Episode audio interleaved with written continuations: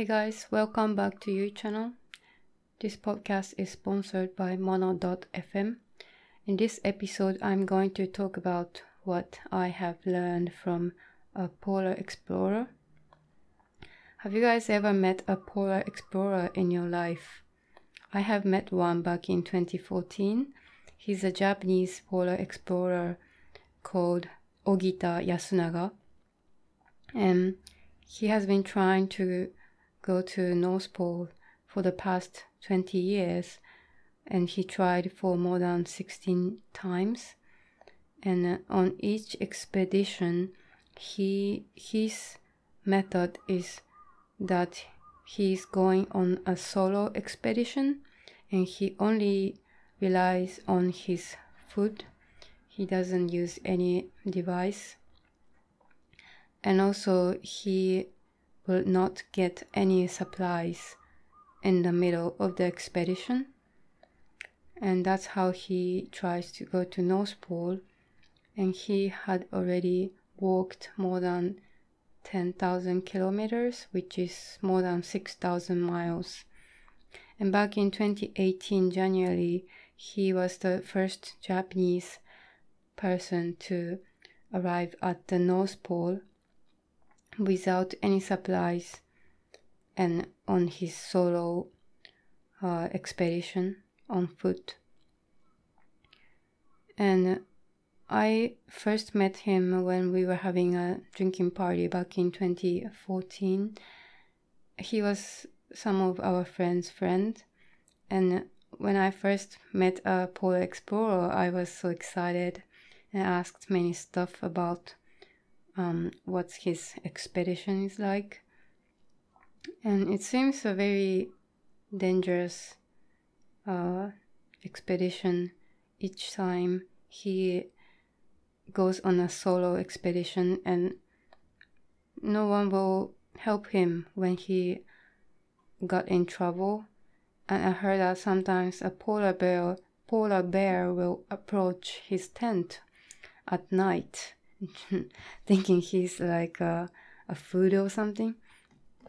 And it's ex- extremely cold, obviously.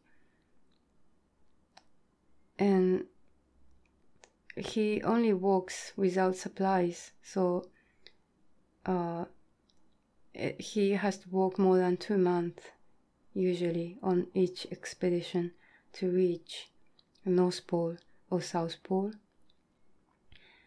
And when I first met him, I asked him, Why do you go to North Pole?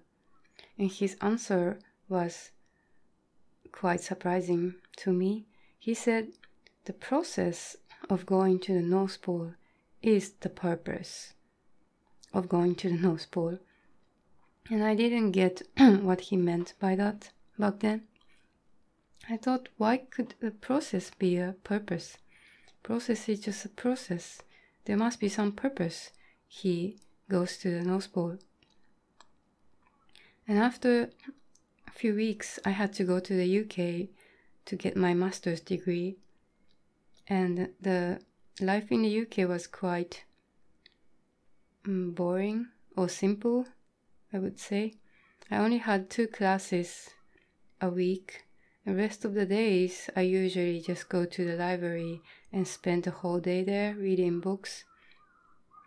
After spending a few months in the UK, I suddenly realized one day that, oh, now I understand what Ogita san said uh, by the process is the purpose. So back then, my purpose of staying in the UK was to get my master's degree, and the process was to study every day. But I tend to put less focus on the everyday study and thinking to get the uh, master's degree, I should survive this process, even though it's not fun, even though it's boring. But then one day I realized that the process, the everyday study, sh- should be a purpose itself. If I don't enjoy every single moment of my study each day, I would be losing a lot of my time in the UK.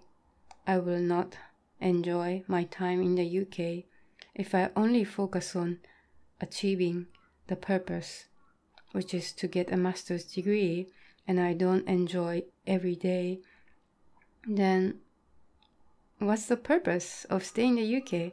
So then I thought the process is as important as the purpose. So then I started to enjoy every single day. I even started to enjoy my um, studying at the library every day.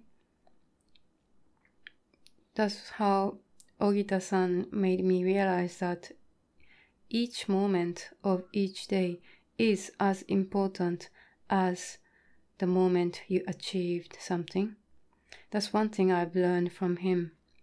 And the second thing I've learned from him is that when you start doing something, like your job or something, it doesn't have to be motivated by making money. I guess a lot of people are doing their job to make money, to support their families. I do my job to make money too. But after uh, hearing Ogita san's stories, I start to think that to do something, you don't really have to get motivated by making money. I guess Ogita san goes to North Pole simply because he wants to go, simply because he's curious, simply because he wants to do the adventure.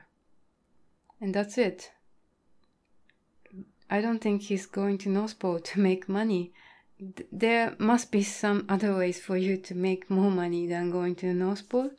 But he still goes there for the past 20 years and still going there. What makes him goes to the North Pole is simply the curiosity and the love for the North Pole. So then I thought maybe we don't really have to be motivated only by making money when we do something new. Why don't we just start doing something we like, even though it doesn't make you any money? Which is uh, what I'm doing right now. I started this podcast not to make money because I don't make any money. I'm even paying money for hosting this podcast but I enjoy this. I like to share my thoughts. I like um, to output my thoughts. And I will be really happy if someone listen to this podcast and and change their thoughts and can live their life happier than before. So that's the second thing I've learned from Ogita-san.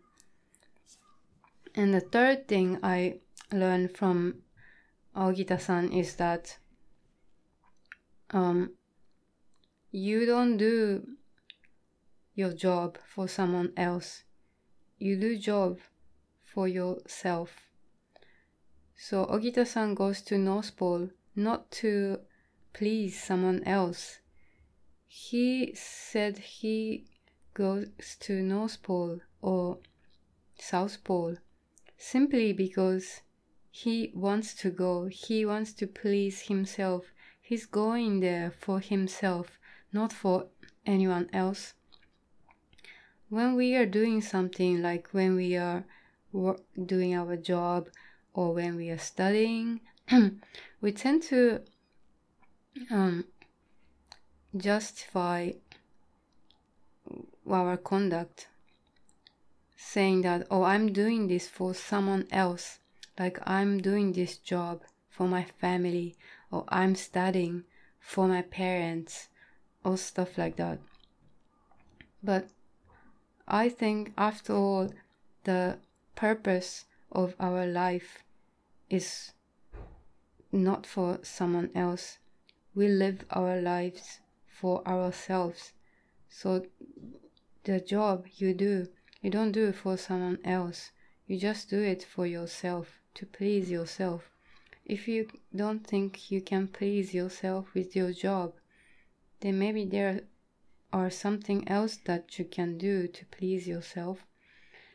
And Ogita-san is going to North Pole just for himself, but eventually his adventure, his expedition influences other people and and makes some social impact on other people. And that's the right uh, consequence. That's the right procedure. You first do it for yourself, and eventually, what you have done eh, have impact on other people, can influence other people's mind. But you don't do that the other way around. You don't start something for other people, but you are unhappy about it.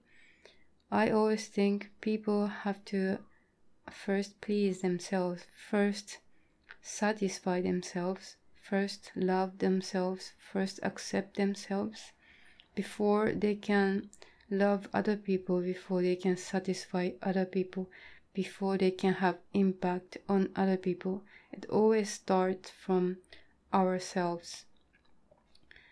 If you don't treat yourself well, you can't treat other people well. So that's the third third thing I've learned from Ogita-san.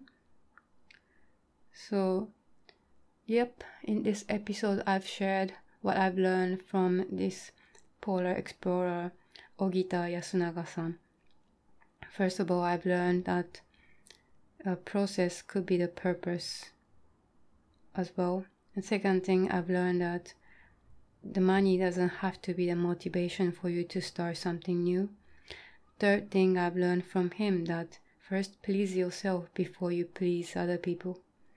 Alright, thank you for listening. I'll see you in my next episode. Bye bye.